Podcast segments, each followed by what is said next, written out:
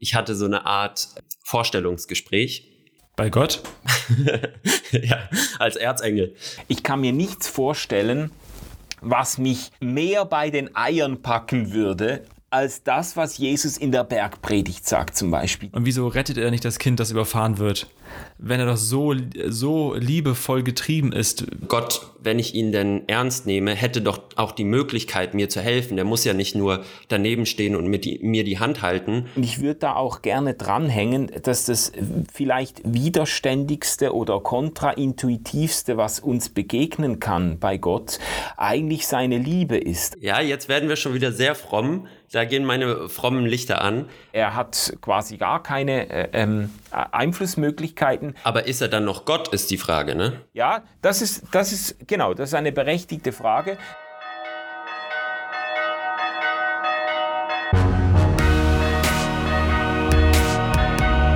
Kater Unser. Begegnungen, die einen Sitzen haben. Moin und Servus, alles Gute zum 17. Katertag. Ich bin Patrick, Theologe und stolzer Vater. Und ich bin Maxi, Journalist und Student in Dortmund. Und wir sprechen hier buchstäblich über Gott und die Welt, also über Glaubensfragen mit einem Blick von innen und einem Blick von außen. Und heute nochmal wieder mit einem Extrablick, denn wir haben einen wunderbaren Gast in unserer kleinen süßen Sendung, und zwar Manuel Schmid ist da. Moin. Herzlich willkommen. Hallo zusammen, es ist eine Freude mit dabei zu sein. Manuel, schön, dass du da bist. Das äh, tut gut. Wir beide waren schon mal live bei Instagram. Äh, vielleicht kennt der eine oder andere dich auch über Social Media. Wenn du dich aber selber mal beschreiben solltest, so, äh, was machst du? Du hast ein sehr buntes Potpourri an Dingen, die du ja schon erlebt hast. Aber wie würdest du dich beschreiben? Wie würden deine Kinder dich beschreiben? ja, das sind äh, zwei sehr verschiedene fragen, wie ich mich beschreibe und wie meine Kinder mich beschreiben. Meine Kinder fragen immer, was machst du denn eigentlich von Beruf? Weil äh, ich, die wurden dann gefragt von, von Klassenkolleginnen und Kollegen und so. Und äh, unsere Tochter sagt dann manchmal, mein Vater ist ein YouTube-Star, was, was nicht so ganz stimmt, auch wenn wir natürlich YouTube-Videos immer wieder machen. Ähm, also ich, ich arbeite bei RefLab, das ist eine Social-Media-Initiative, eine, eine Online-Content-Schmiede der reformierten Kirche in Zürich. Ist eigentlich ein sehr ungewöhnliches Pionierprojekt, das vor zwei Jahren lanciert wurde mit dem Ziel, ähm, Menschen zu erreichen, Menschen anzusprechen, mit Menschen ins Gespräch zu kommen, die Kirche sonst ziemlich strategisch meiden. Also Leute, die aus Milieus kommen, die äh, von Kirche ganz wenig wissen wollen. Das sind nicht unbedingt mhm. antikirchliche Milieus, also sind nicht unbedingt Leute, die sagen, ich finde Kirche scheiße, aber das sind Leute, die sagen, ich finde Kirche gut und ich finde es noch besser, dass ich sie nicht brauche. ähm, und äh, mit den Leuten wollen wir ins Gespräch kommen und das Ganze passiert online, weil das auch äh, Menschen sind, die digital sehr affin unterwegs sind und da machen wir Podcasts, eine Menge Podcasts in unterschiedliche Richtungen. Wir machen YouTube-Videos, äh, wir schreiben Blogbeiträge ähm, und kommen so äh, online ins Gespräch mit Menschen. Aber ihr richtet euch schon hauptsächlich auch an eine fromme Community oder sind das auch Leute, die sich selbst vielleicht gar nicht so richtig einem Glauben zuordnen können, die zweifeln, die auf der Suche sind? Ja, wir, wir richten uns vor allem auf äh, Letztere. Ähm, mhm. Also es ist jetzt ausdrücklich ein Projekt, das einmal nicht dazu dient, die 10% zu bespielen, die ohnehin schon äh, in der Kirche sind oder in den Gottesdienst gehen oder der Kirche gegenüber positiv eingestellt sind, ähm, sondern wir, wir richten uns auf Menschen aus, die eben von kirchlichen Angeboten sonst kaum berührt werden. Also das ist wirklich so die, die Grundintention. Natürlich, äh, natürlich sind wir angewiesen darauf, dass Menschen irgendwie ein Interesse haben über Religion oder über Ethik oder über gesellschaftliche Themen auszutauschen und so. Aber äh, es ist explizit nicht ein Projekt für, für fromme Menschen. Ja. Das ist cool. Das finde ich ein richtig gutes ähm, Projekt und das ist auch einer der Gründe, warum wir dich hier eingeladen haben. Und äh, darüber wollen wir natürlich auch sprechen mit dir. Sehr gerne. Mich würde trotzdem interessieren, äh, Manuel, wie würden deine Kinder dich denn beschreiben? Also YouTube-Star? Was noch? Dass wir so eine persönliche Note vielleicht noch reinkriegen in den Anfang dieser Runde. Ja, ähm, also äh, ganz abgesehen vom äh, beruflichen würden meine Kinder mich wahrscheinlich als, äh, ich denke, doch als humorvollen, äh, energetischen, manchmal auch vielleicht aufbrausenden Menschen beschreiben. Ähm, der, der auch mal was Verrücktes machen kann. Also ich, ich habe schon recht viel Spaß mit unseren Kindern, wenn wir Zeit zusammen finden. Ähm, und äh, wie soll ich sagen, äh, ich bin für vieles zu haben. Auch für unseren Podcast. Also ich finde das cool. Auch damals, als du bei Instagram einfach ohne mich zu kennen Ja gesagt hast und wir gemeinsam live waren, äh, das war eine schöne Runde und ich denke wirklich gern äh, daran zurück, weil da viele, ja, viele wirklich gute äh, Gedanken dabei waren und Leute wie du tun mir gut als jemand, der äh, fromm aufgewachsen ist, fromm sozialisiert wurde. Ähm, da bin ich sehr gerne immer bei dir an dem, was du tust, schreibst oder irgendwo produzierst. Vielleicht noch kurz, bevor wir gleich mit unserer ersten Kategorie einsteigen, äh, zwei Fragen. Einmal, was hast du vor dem Podcast gemacht? Das ist vielleicht für manche HörerInnen auch eine spannende Sache. So in drei, vier Sätzen ja. deine Station abreißen. Und natürlich die wichtige Frage in diesen Tagen: Sag mal, bist du eigentlich schon geimpft? okay, gut. Ähm, äh, also, was habe ich vorher gemacht? Ich, äh, ich, bin Theologe, ich bin auch in meiner Funktion bei RefLab bin ich als Theologe äh, angestellt. Ich habe Theologie studiert an verschiedenen ähm, theologischen Seminaren an der Universität in Basel. Ich habe äh, dort auch promoviert, also eine, eine Doktorarbeit geschrieben und habe nachher mindestens 15 Jahre als Pastor in einer ICF-Church gearbeitet. Das ist eine Freikirche, eine evangelische Freikirche, die sehr stark, ähm, ich sage jetzt mal, äh, auf ein junges, junges Publikum auf, ausgerichtet ist, sehr stark so performancemäßige Gottesdienste feiert mit mhm. viel Licht und viel Sound und, äh, und viel. Konzertartig. Äh, genau, so Interaktion mit den Leuten und so. Mhm. Ähm, äh, das, das war 15 Jahre lang, war das meine Hauptaufgabe. Ich habe nebenher immer auch noch unterrichtet. An verschiedenen theologischen Seminaren habe ich äh, äh, verschiedene Fächer unterrichtet. Einerseits, also man nennt das Homiletik, das ist eigentlich Predigtlehre, das ist Kommunikationstraining und so weiter für angehende Pastorinnen und Pastoren. Das habe ich jahrelang gemacht.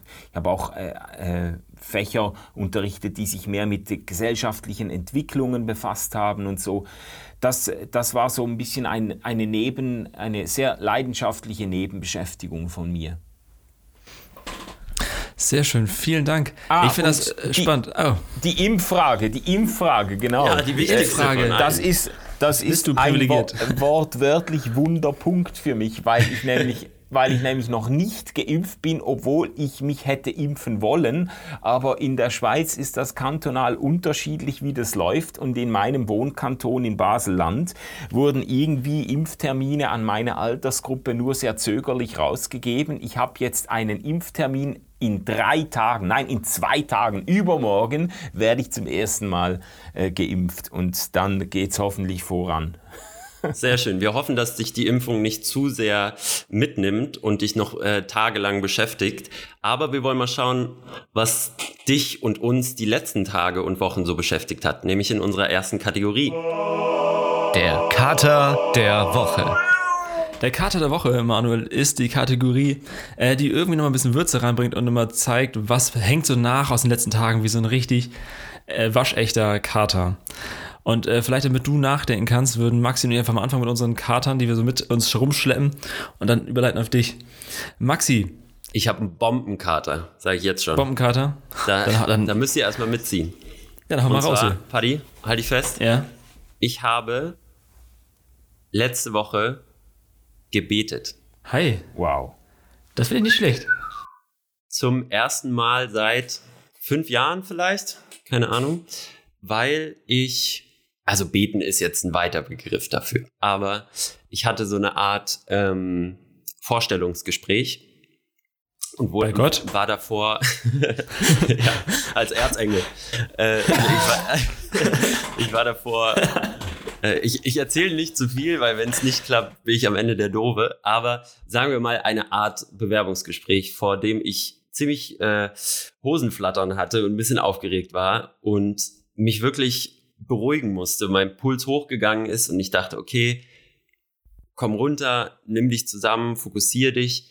Und ich habe wirklich die Augen zugemacht und habe zu meiner Mutter gesprochen. Ähm, also Manuel, falls du das nicht weißt, meine Mutter ist vor fünfeinhalb Jahren, viereinhalb, fast fünf Jahren, genau, ähm, an Krebs gestorben. Hm.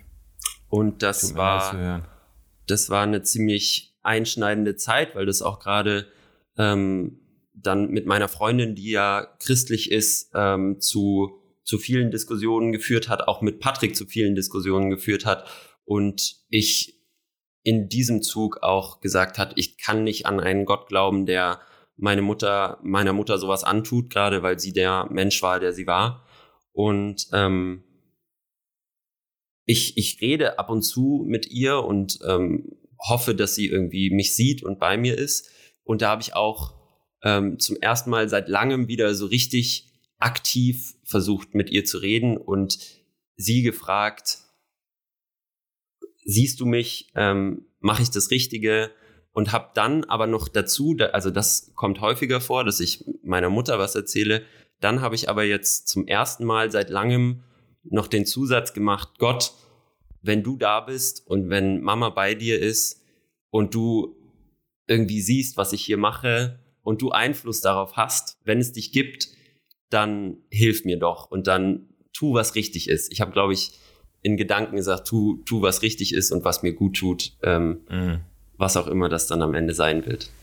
Ja, das war was Neues und ich dachte direkt danach, oh, das muss ich Patrick erzählen. ja, mega. Schön, dass es auch nachhängt wie so ein Kater. Ja, auf jeden Fall. Wie war es denn bei dir, Paddy? Das sind aber auf jeden Fall schöne Insights von dir. Also es tut gut, sowas zu hören. Ähm, bei mir, mir hängen zwei Situationen dieser Woche, äh, der letzten Woche quasi, irgendwie noch nach. Einmal äh, der Tod eines diesmal wirklich berühmten YouTubers, Manuel, ne? Philipp Mickenberger, der Real Life Guys. Ja. Ähm, es ist also jemand, der seit Monaten, seit Jahren schon Krebs hat und seit einem ähm, halben Jahr dafür wieder die Diagnose Tod hatte und jetzt gestorben ist und das Diagnose sehr öffentlich, Krebs, oder? Äh, Diagnose Krebs, genau, mit Perspektive Tod. Und das sehr öffentlich gemacht hat und äh, da offen mit umgegangen ist, auch als, äh, ich sag mal, frommer Christ. Das war schon irgendwie äh, bewegend. So ein Mix aus, äh, der ist 24, das könnte, das könntest auch du sein, Maxi, das könnte mein Bruder sein. Mhm. Also wo, die, also wo die persönliche Note von mir reinkommt, ich merke, fuck, das ist lebensendlich und das kann auch jetzt schon zu Ende sein. Äh, Mix aus äh, Hut ab und riesen Respekt vor dem, was er und seine Fre Freunde, Familie da durchgemacht haben und wie, wie es auch öffentlich gemacht wurde. Mhm. Da ist aber kein Urteil, glaube ich, dran, das ist deren Geschichte. Das hängt noch so nach, weil ich gemerkt habe, dass es echt viele Menschen bewegt hat. Und das zweite ist eine ganz, was ganz auch Persönliches hier aus der Nachbarschaft. War ich zwei Tage in Folge mit unserem Sohn auf dem Spielplatz und ich habe zweimal eine alleinerziehende Mutter getroffen, die echt strugglen. Die eine hat vier Kinder, die andere hat äh, zwei Kinder. Und ich habe echt Respekt vor Menschen, die alleinerziehend sind, das den ganzen Tag machen und äh, deren mit, Mittelpunkt die Kinder sind, den ganzen Tag mhm. und das alleine irgendwie hinkriegen. Auf jeden das, Fall. Da tat mir einfach leid für die Familie natürlich, also weil ich glaube, das ist nicht, da fehlt etwas. Ähm, und, mir, und das war aber auch gleichzeitig hoher Respekt vor dem, was sie geleistet haben, äh, leisten. Das, da dachte ich so, es hing nach, so dieser Gedanke. Ist das, wie normal ist es eigentlich, außerhalb der frommen Bubble vielleicht sich zu scheiden? Ja.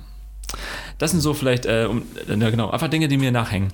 Mhm. Manuel, äh, hast du einen Kater? Hast du einen Kater auch, der nachwirkt? Ja, habe ich schon. Aber ich habe mir jetzt gerade überlegt, nach diesen unglaublich bewegenden und tiefsinnigen ähm, Ausführungen von euch beiden, ob ich die Kategorie möglicherweise falsch verstanden habe. Weil nee, mein nee. Kater ist äh, sehr viel äh, leichter verdaulich. Ja, das macht ja ähm, nichts. Das ist ja schön. Die, die Schweiz ist in die EM eingestiegen am Samstag. Und äh, ich, bin kein, ich bin kein großartiger Fußballfan, aber unser Sohn ist begeisterter Fußballspieler, Panini-Bildchensammler und hat unbedingt diesem Spiel aktiv beiwohnen wollen. Und dann waren wir, haben wir da die im Garten, haben wir mit Hotspot, haben wir da die Übertragung eingerichtet, haben äh, fußballförmige Chips gegessen und uns auf den Schweizer Sieg eingestellt. Und dann ist irgendwann das 2-1 für die Schweiz gefallen gegen Wales. Und da waren wir total aus dem Häuschen. Und dann wurde dieses Tor am, äh, im Nachhinein aberkannt, weil es ein Abseitstor war. Mhm. Und das hat unser Sohn sehr schlecht verkraftet. Also das war für ihn äh, wahnsinnig demoralisierend. Äh, das 2 zu 1, das stand ja schon da. Auf dem Bildschirm war klar eine 2 zu lesen. Und dann wird das im Nachhinein wieder zu einer 1 runtergestuft. Das war einfach, er hat den ganzen Abend davon erzählt. Das war für ihn jetzt wirklich die Enttäuschung des Wochenendes. Und er hat sich extrem schlecht davon erholt, muss ich sagen. Ähm, und das, äh, obwohl ich eben, äh, obwohl meine Fußballidentifikation sehr zu wünschen übrig lässt. Meine Identifikation mit meinem Sohn ist sehr viel stärker und das ist mir dann schon ein bisschen nachgegangen.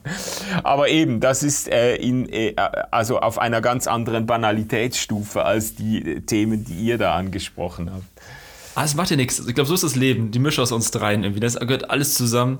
Ja, das heißt aber, eigentlich hat dein Sohn den, den Kater quasi für mich spielen. Du bist ein bisschen co-abhängig gewesen dann, ne? Ja, genau. Ja, genau. Väterliches ja, ich, Mitleid. Ja, ja. Ich gehe da sehr stark mit mit den Kindern. Das ist schon verrückt, wenn man irgendwie, das ist ja auch ein, ist ja auch ein Thema, äh, Empathie und so und in der Familie die Identifikation da, da passiert den Kindern irgendwas in der Schule oder fühlen sich ungerecht behandelt und so. Ähm, das, da, da leiden die Eltern oder ich leide als Vater manchmal vielleicht fast mehr als die Kinder selber. Das tut dir dann irgendwie so leid und du würdest alles tun, um die Situation zu ändern. Da ist dann aber auch wieder ein Fußballspiel eigentlich äh, einigermaßen äh, ungefährlich. Äh, ich finde es ganz gut gerade, auch das, was du sagtest mit dem väterlich. Das ist äh, vielleicht ein guter Einstieg in den inhaltlichen Block gleich, den wir jetzt einladen würden mit unserer nächsten Kategorie. Das gute Wort zum Katertag.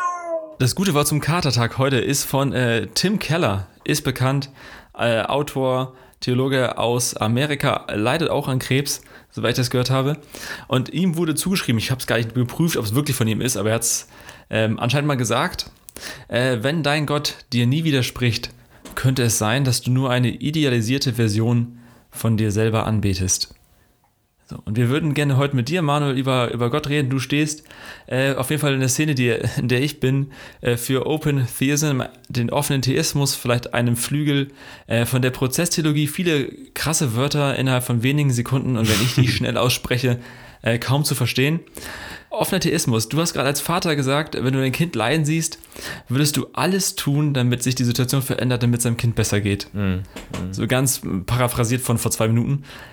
Ist das schon ein netter Einstieg in die Frage ähm, nach einem offenen Theismus? Dass, also wenn ich das richtig verstanden habe, werden Gottes klassische Attribute wie Allmacht, Allwissenheit und sowas äh, in Frage gestellt äh, auf Kosten der Liebe, die Gott hat zu seinen Geschöpfen, zu Menschen. Er sieht uns und daraufhin wird das, was eigentlich vorher mal jahrhundertelang geglaubt wurde, doch in Frage gestellt, biblisch, damit wir Gottes Liebe zu Menschen begreifbar machen können. Und das hätte aber tausend Fragen, Konsequenzen. Treffe ich das halbwegs?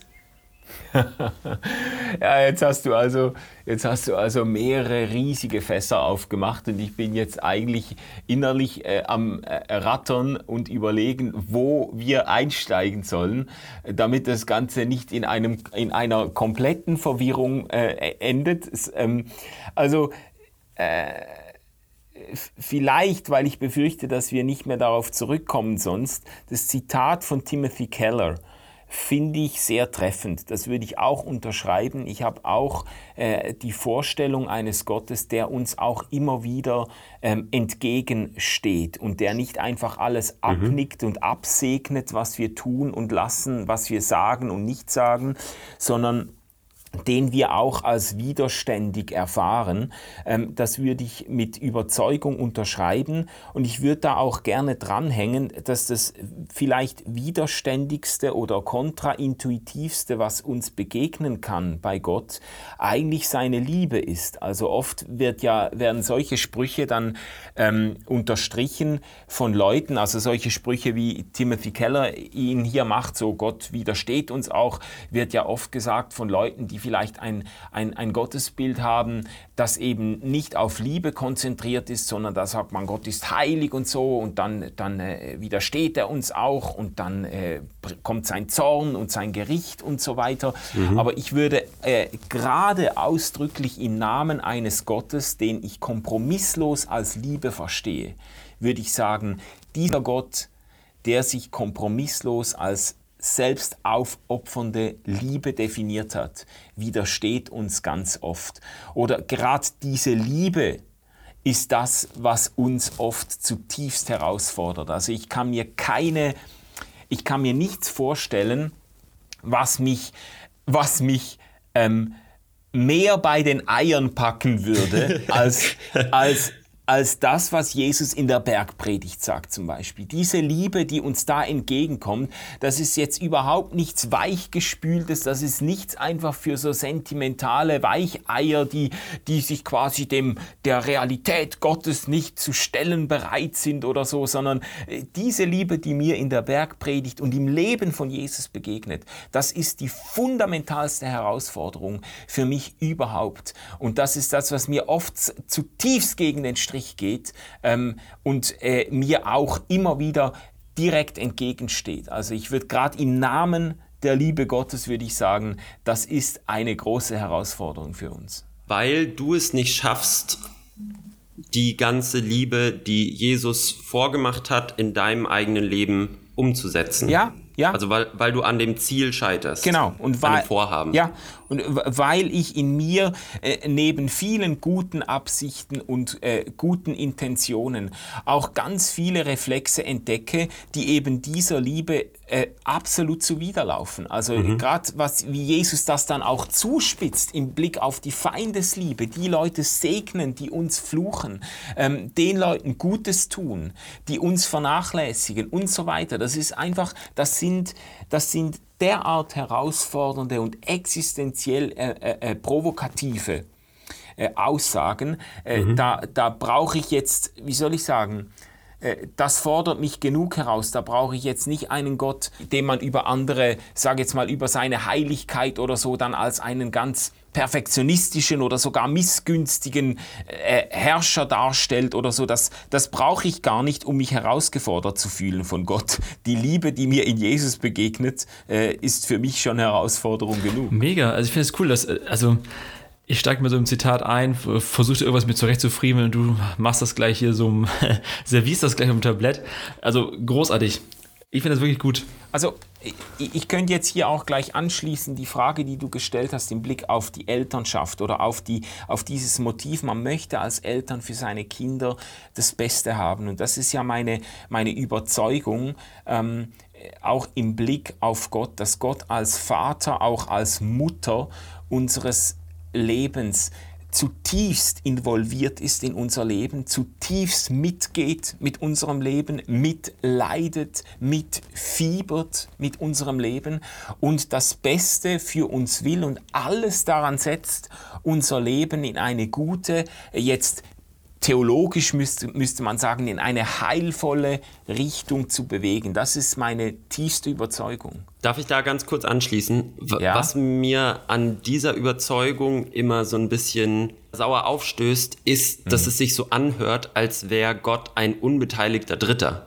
Mhm. Also meine Familie oder mein Vater, mein tatsächlicher leiblicher Vater, fiebert natürlich auch mit, hofft natürlich auch das Beste für mich. Ähm, äh, leidet auch mit, wenn es mir schlecht geht. Mhm. Aber Gott ist doch eine andere Instanz. Also Gott, wenn ich ihn denn ernst nehme, hätte doch auch die Möglichkeit, mir zu helfen. Der muss ja nicht nur daneben stehen und mit die, mir die Hand halten, sondern der hat ja die Möglichkeit einzugreifen, beziehungsweise die Möglichkeit, die Welt zu verändern. Oder mhm. nicht? Mhm.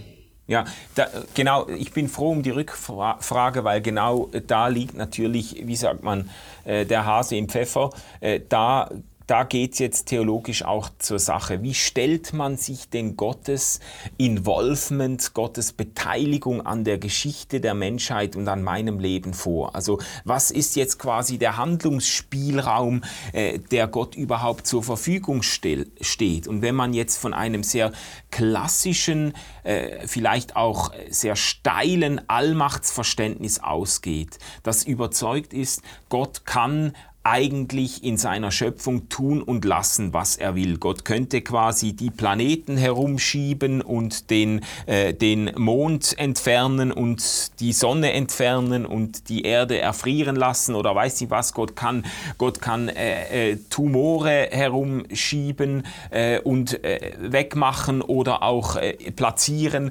Gott kann Kinder von der Straße wegreißen. Er könnte überall quasi tun und lassen, was er will.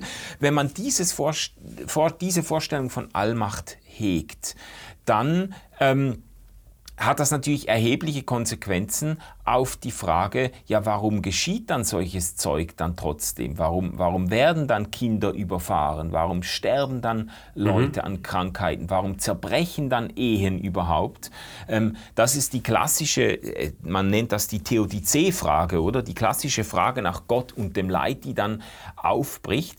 Ähm, und äh, was, was ich eigentlich stark machen würde, ist ist jetzt nicht eine Verleugnung der Allmacht Gottes. Also Paddy, du hast das vorhin so ein bisschen angetönt. Es gibt auch theologische äh, Strömungen, die dann sehr progressiv sagen, ja, wir müssen einfach auf die Eigenschaft der Allmacht verzichten. Gott ist einfach nicht allmächtig.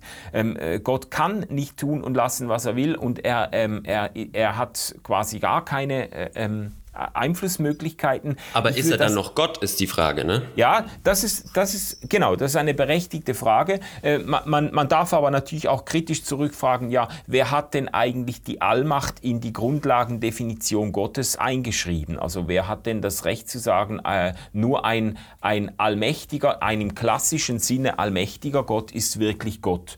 Äh, dürfte man ja auch fragen. Also, Sagt es Jesus nicht zum Beispiel? Da bin ich einfach zu wenig bibelfest, ehrlich gesagt. Aber ich darf es mir erlauben. Das ist das ja. Schöne an unserem Podcast. Dankeschön, Maxi. Ähm, also Jesus spricht jetzt so explizit eben nicht von der Allmacht Gottes oder zumindest müsste man seine Aussagen sehr stark äh, interpretieren, um da einen klassischen Allmachtsbegriff äh, äh, rauszuziehen. Und wenn man ernst nimmt, was die Bibel über Jesus sagt, dann kommt man eben gerade, also Jesus ist ein gutes Stichwort, weil man anhand von Jesus eben gerade nicht zu einem im klassischen Sinne allmächtigen Gott kommt. Also wenn man wirklich ernst nimmt, was zum Beispiel Paulus in seinen Briefen wieder und wieder äh, beschreibt oder was im Hebräerbrief am Anfang gesagt wird, da heißt es, äh, äh, ähm, Gott hat sich auf vielerlei Weise zu verstehen gegeben durch die Propheten, jetzt aber hat er sein Wesen, hat er sich selbst gezeigt in Jesus Christus, wenn man das ernst nimmt, äh, dann muss man sagen, ja, die Allmacht Gottes, die sich am Leben von Jesus ablesen lässt,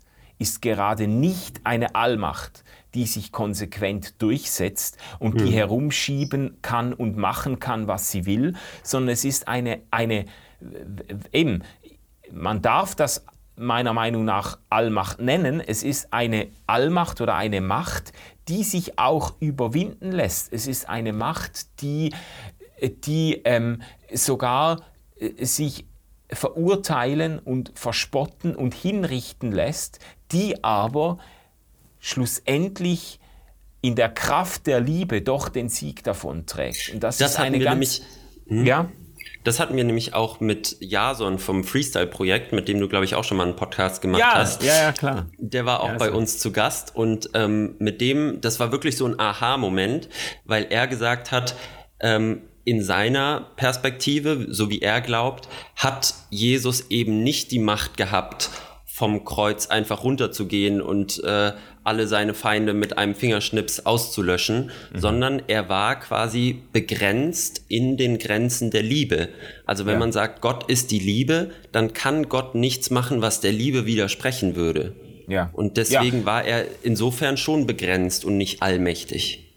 Und ich würde das eigentlich äh, ganz ähnlich formulieren wollen. Ich kenne ja Jason auch und äh, seine Position. Er ist ja äh, eigentlich ein, ich würde sagen, ein Vertreter eines prozesstheologischen Ansatzes und der ist mhm. eigentlich an vielen Stellen sehr nahe bei dem, was ich auch ähm, vertreten würde, auch wenn sich die Prozesstheologie normalerweise um eine biblische Begründung nicht allzu viele Sorgen macht. Und ich wäre da äh, so ein bisschen mehr bemüht. Ich würde eher versuchen zu zeigen, dass sich dieses Verständnis von Gott eben aus den biblischen äh, narrativen Geschichten auch wirklich ableiten lässt. Aber das, da hat Jason ja genau in die Richtung auch argumentiert, wenn man mit der, mit der Offenbarung Gottes in Jesus Christus argumentiert, dann muss man sagen, da begegnet uns doch ein Gott, der zwar, der zwar Menschen auf vielerlei Weise überrascht und der die Kraft und Macht Gottes immer wieder auch demonstriert, der aber eben nicht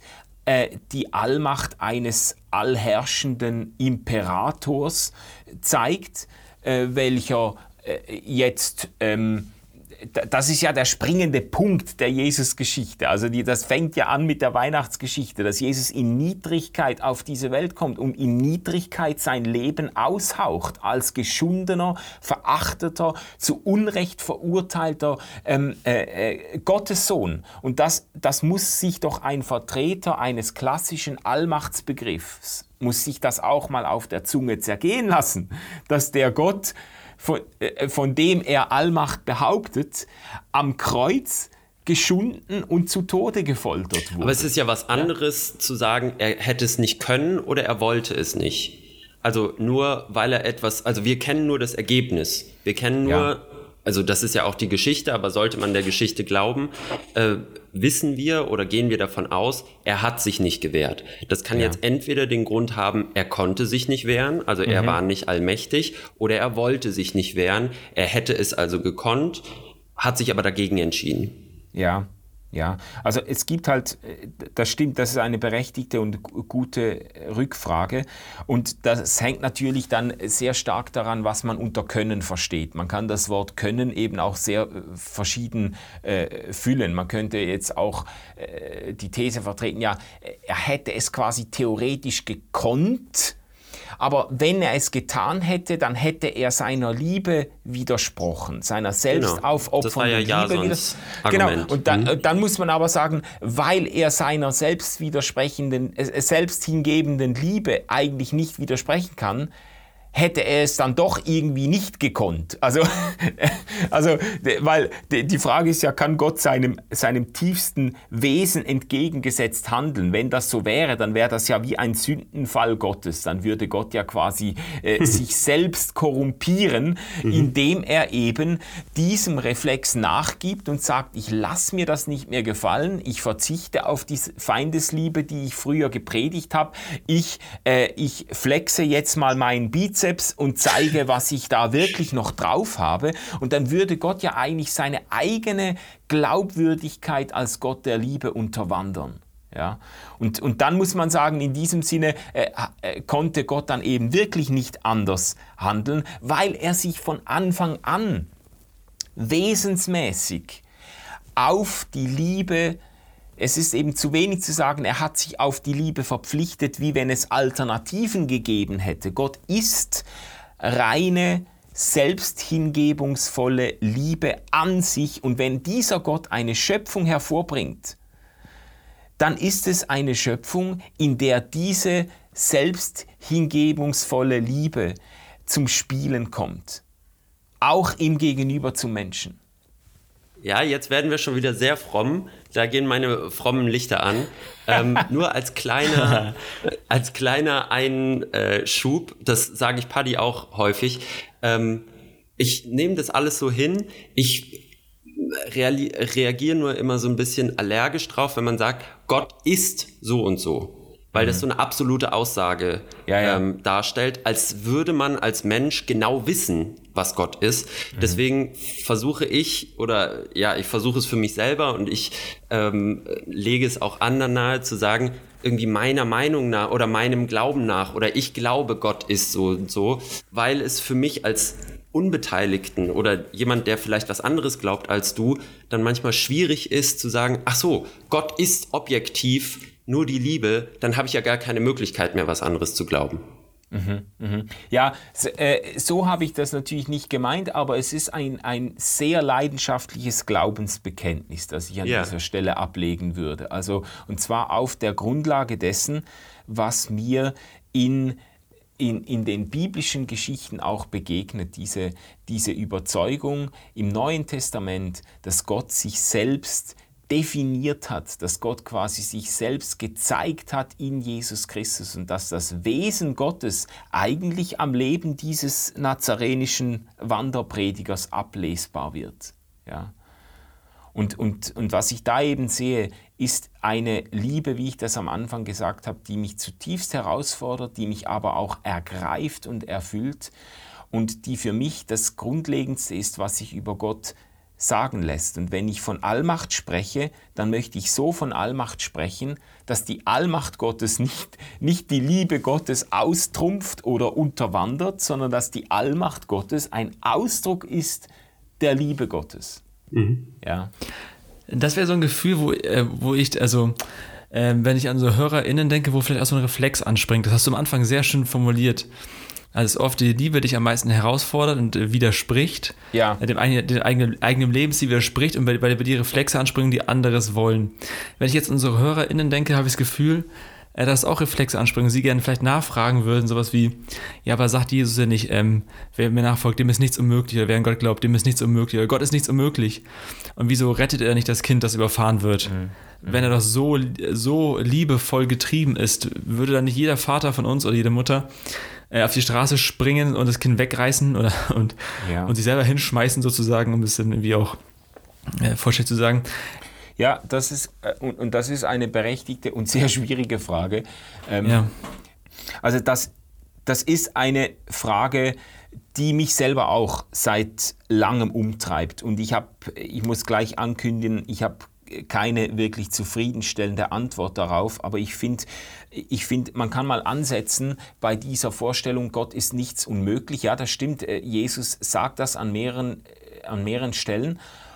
Und das, das ist ja eine, man muss ja solche Aussagen auch in einem Zusammenhang lesen. Man kann jetzt nicht, man kann jetzt nicht äh, daraus dann Dinge äh, folgern, die irgendwo der Gesamtgeschichte, äh, wie sie uns entgegenkommt in der Bibel, komplett entgegenstehen. Also wenn Gott sagt, äh, wenn Jesus sagt, Gott ist nichts unmöglich, dann muss man im, äh, würde ich jetzt sagen, dann muss man in Gedanken hinzufügen, im Rahmen der Welt, dieser Welt, die Gott geschaffen hat. Also Gott hat, Gott hat eine bestimmte Schöpfung hervorgebracht, in der er mit Menschen sich auf eine echte Geschichte äh, begibt.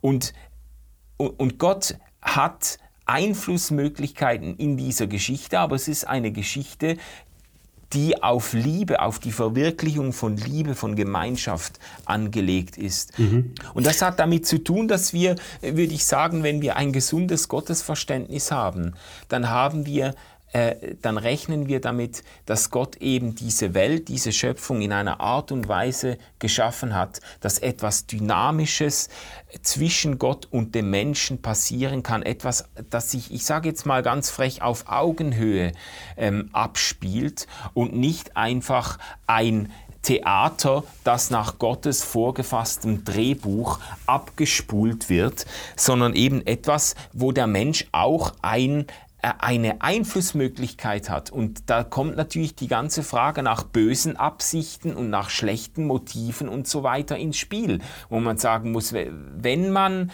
dieses Geschehen zwischen Gott und Mensch ernst nimmt, dann muss man Menschen auch ernsthaft ähm, die, die Verwirklichung böser Absichten zugestehen.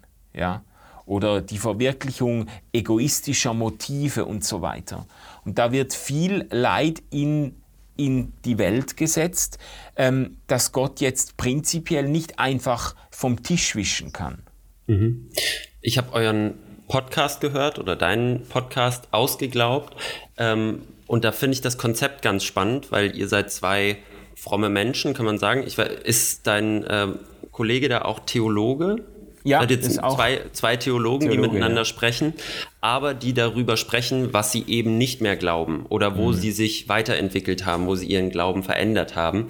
Und ja. da habt ihr unter anderem einmal gesagt, ich glaube nicht mehr, dass Beten wirklich was hilft, sondern man betet eher, um sich selber was zu beweisen, um sich selbst oder nicht beweisen, aber sich selber was klar zu machen, weil Gott ja eigentlich schon das weiß. Ich muss ihm ja nichts sagen, ich muss ihn ja auf nichts aufmerksam machen, weil er weiß es ja eigentlich schon, aber ich mache es mir selber bewusst in dem Moment, mhm. in dem ich bete. Mhm. Für mich selbst oder für andere. Und das nur dazu. Und ähm, ihr habt auch noch mal einmal über Jesus und das, ähm, die Beziehung zwischen Jesus und Gott, beziehungsweise auch die Vorbildfunktion von Jesus gesprochen. Ah ja. Und da habe ich einen, einen Satz von dir rausgeschrieben, den ich ganz interessant fand, spannend als Theologen, und zwar den Satz, das irdische Leben Jesu ist ein extrem schlechter Vorbildentwurf für ein gelingendes Leben. Ah, kannst, ja. du den, kannst du den nochmal erklären? Warum ist Jesu Leben ein extrem schlechter Vorbildentwurf für ein gelingendes Leben? Also kann ich gerne, äh, lass mich einfach vorausschicken, was du jetzt gesagt hast zu dieser Folge, in der wir über Gebet gesprochen haben. Ich habe natürlich nicht diese These vertreten, dass wir mit dem Gebet gar nichts bewegen, außer uns selbst. Ich glaube eher, dass Stefan sich für diese These stark gemacht hat. Wir haben ja das immer so ein bisschen als Streitgespräch auch angelegt. Mhm. Ähm, und äh, nehmen eigentlich selten identische Positionen ein in unserem Podcast. Ähm, und ich habe doch einigermaßen leidenschaftlich die Überzeugung, dass Gebet etwas bewegt, auch wenn ich nicht denke, äh, dass, dass, ähm, dass wir uns im Gebet an einen allmächtigen Gott richten, im klassischen Sinne, der dann einfach die Dinge herumschieben kann nach seinem Gutdünken, mhm. ähm, sondern dass es eben um, ein, um ein, die Bitte geht, dass Gott Einfluss nimmt äh, äh, in einem Leben äh, mit seiner, ich sage jetzt mal, in, in, mit seiner Gegenwart und seiner, seiner Liebe.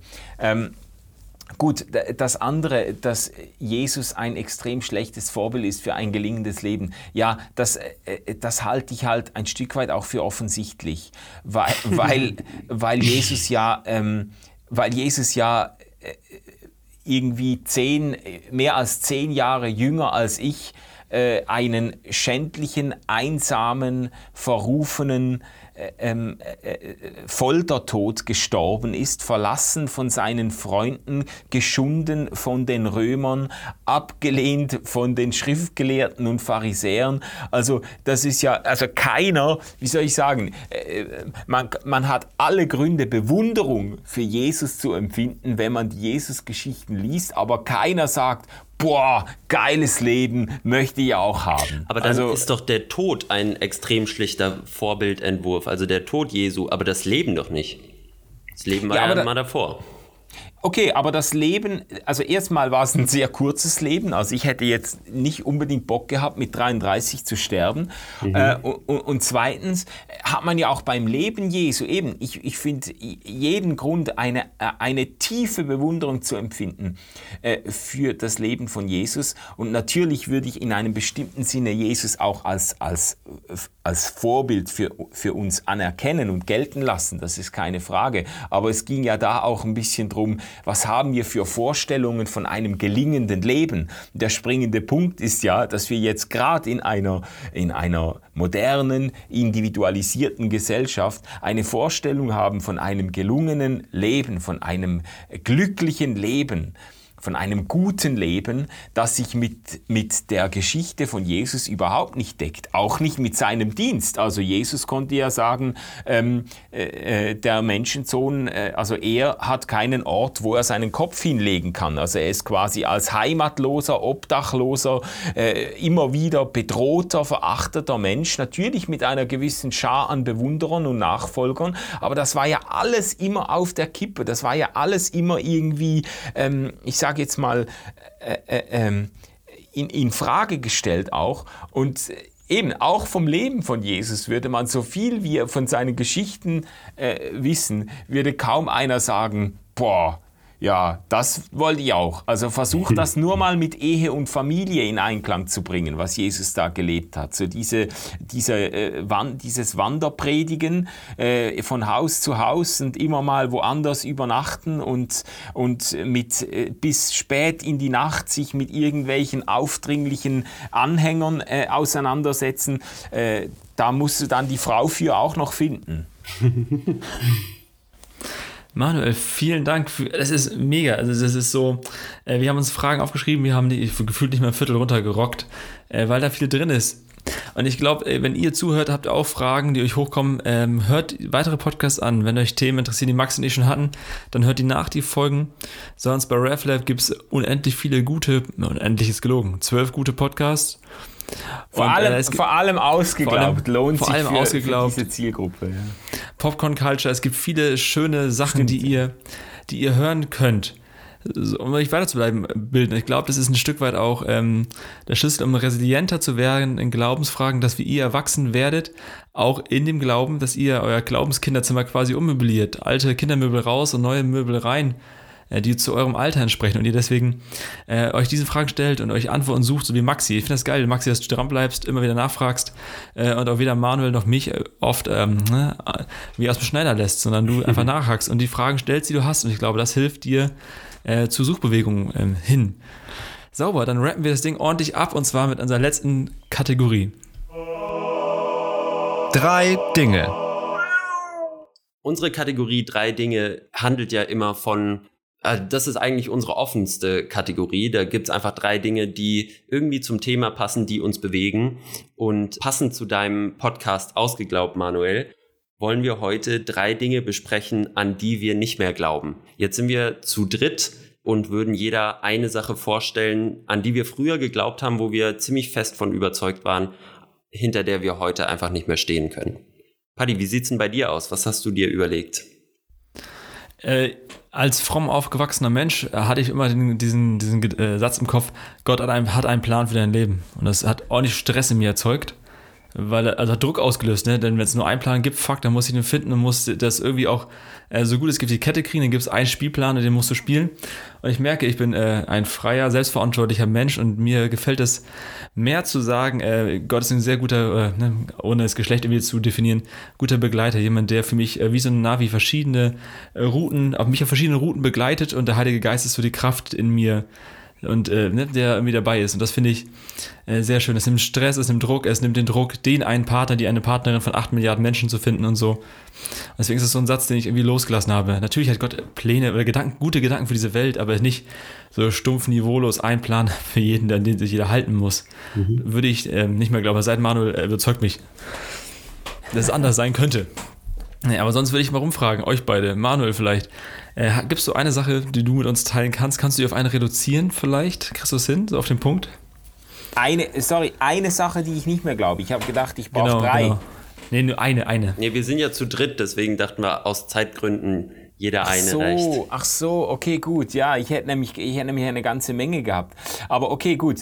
Ähm, nee, alles gut. Äh, ich, ich würde jetzt mal ganz so frech sagen, ich glaube nicht mehr, dass Gott unser Leben gelingen lässt. Mhm. Äh, ich hätte auch sagen können, ich glaube nicht mehr, dass Gott uns glücklich macht.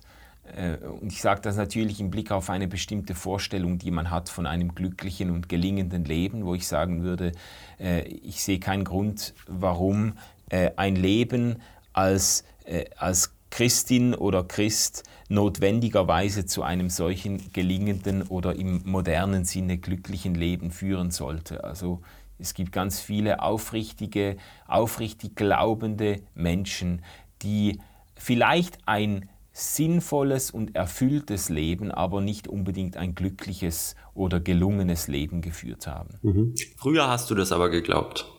Ja. Mhm. Ja. Ich auch, will ich, ich unterstreichen, ja. Stimmt, du hast es schön formuliert, ich würde das auch so, ja, unterstreichen. Maxi, um das Ding runterzurocken, hast du Hast du eine ähm, Sache, die du nicht mehr glaubst? Ja, ich hatte auch ein paar Sachen gehabt, ähm, die sich bei mir verändert haben, auch wirklich durch unsere Gespräche, Paddy, durch unseren Podcast, durch auch die, die Gespräche und die Interaktionen, die wir hatten mit unser, unseren ZuhörerInnen. Ähm, ja, und je mehr ich mich mit dem Thema Glaube beschäftige, desto schwieriger finde ich es. Also ich finde, es wird immer schwieriger, dieses Schwarz-Weiß-Denken, wo ich jetzt sowieso noch nie der Typ für war, aber die ganzen Schattierungen zu erkennen, ähm, macht schon Spaß, aber ist natürlich auch anstrengend in gewisser Weise. Und ähm, eine Sache, wo ich sehr lange gedacht habe, ja, da, das kommt halt nicht von innen, ist diese, diese Selbstkritik. Also ich finde, ich habe mich auch durch euch und Paddy durch deine Community sozusagen ähm, wirklich erst damit auseinandergesetzt, beziehungsweise habe Leute gefunden, ähm, die als überzeugte Christen trotzdem fundamentale Fragen stellen können und fundamentale ähm, ja, Selbstverständlichkeiten in Frage und in Kritik stellen können. Und das fand ich ganz toll und sehr augenöffnend, dass das wirklich, dass nicht alle Christen so verbohrt sind und du musst an diese Dogmen glauben, sonst ist alles vorbei, sondern dass auch wirklich überzeugte Christen wie, wie ihr beide ähm, auch in der Lage sind, grundsätzliche Sachen zu hinterfragen und in Frage zu stellen. Also vielen Dank schön. für das Gespräch und äh, schön, dass du da warst, Manuel. Ja, hat Spaß gemacht mit euch. Vielen Dank für die Gelegenheit. Auf ein andermal. Vielen Dank. Auf ein andermal. So, Freunde, äh, uns hilft es natürlich, wenn ihr bei Apple Podcasts, wo auch immer, kurz Sternchen da lasst, uns bewertet. Wenn ihr sagt, der Inhalt ist gut, ist überzeugt euch und ihr merkt, ja, die Fragen, die Manuel vielleicht beantwortet, zum Teil interessieren meine Freunde auch, weil ihr wisst es vielleicht von euren Leuten, dann teilt die Folge. Das ist ernst gemeint. Nicht um unseren Willen, sondern um, um ihren Willen. Wir machen das nicht nur äh, zum einen Selbstzweck hier und haben Spaß dabei. Manuel, vielleicht, äh, ich, ich will nicht, dass es ganz wegfällt. Du bist auch ein Serienjunkie, ne?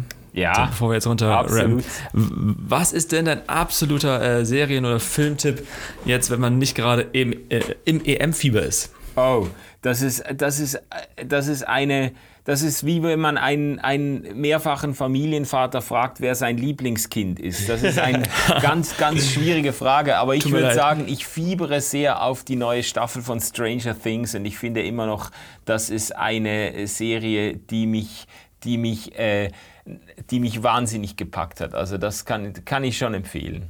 Ja. Habe ich noch nie geschaut. Ich auch nicht. Von vielen Leuten schon empfohlen bekommen, noch nie geschaut. Vielleicht wird es Zeit. Ja, absolut. Vielen Dank, dass du da warst, Manuel. Ähm, Freunde, wenn euch die Folge gefallen hat, gilt wie immer unser Motto, liken, teilen, weitermachen. Ansonsten äh, folgt uns auf Instagram, schreibt uns eure Meinung, äh, sagt, wie ihr die Folge fandet, wen wir als nächstes einladen sollen und ähm, bis dahin. Immer schön durstig bleiben. So sieht's aus. Tschüssi. Tschüssi. Tschüss zusammen.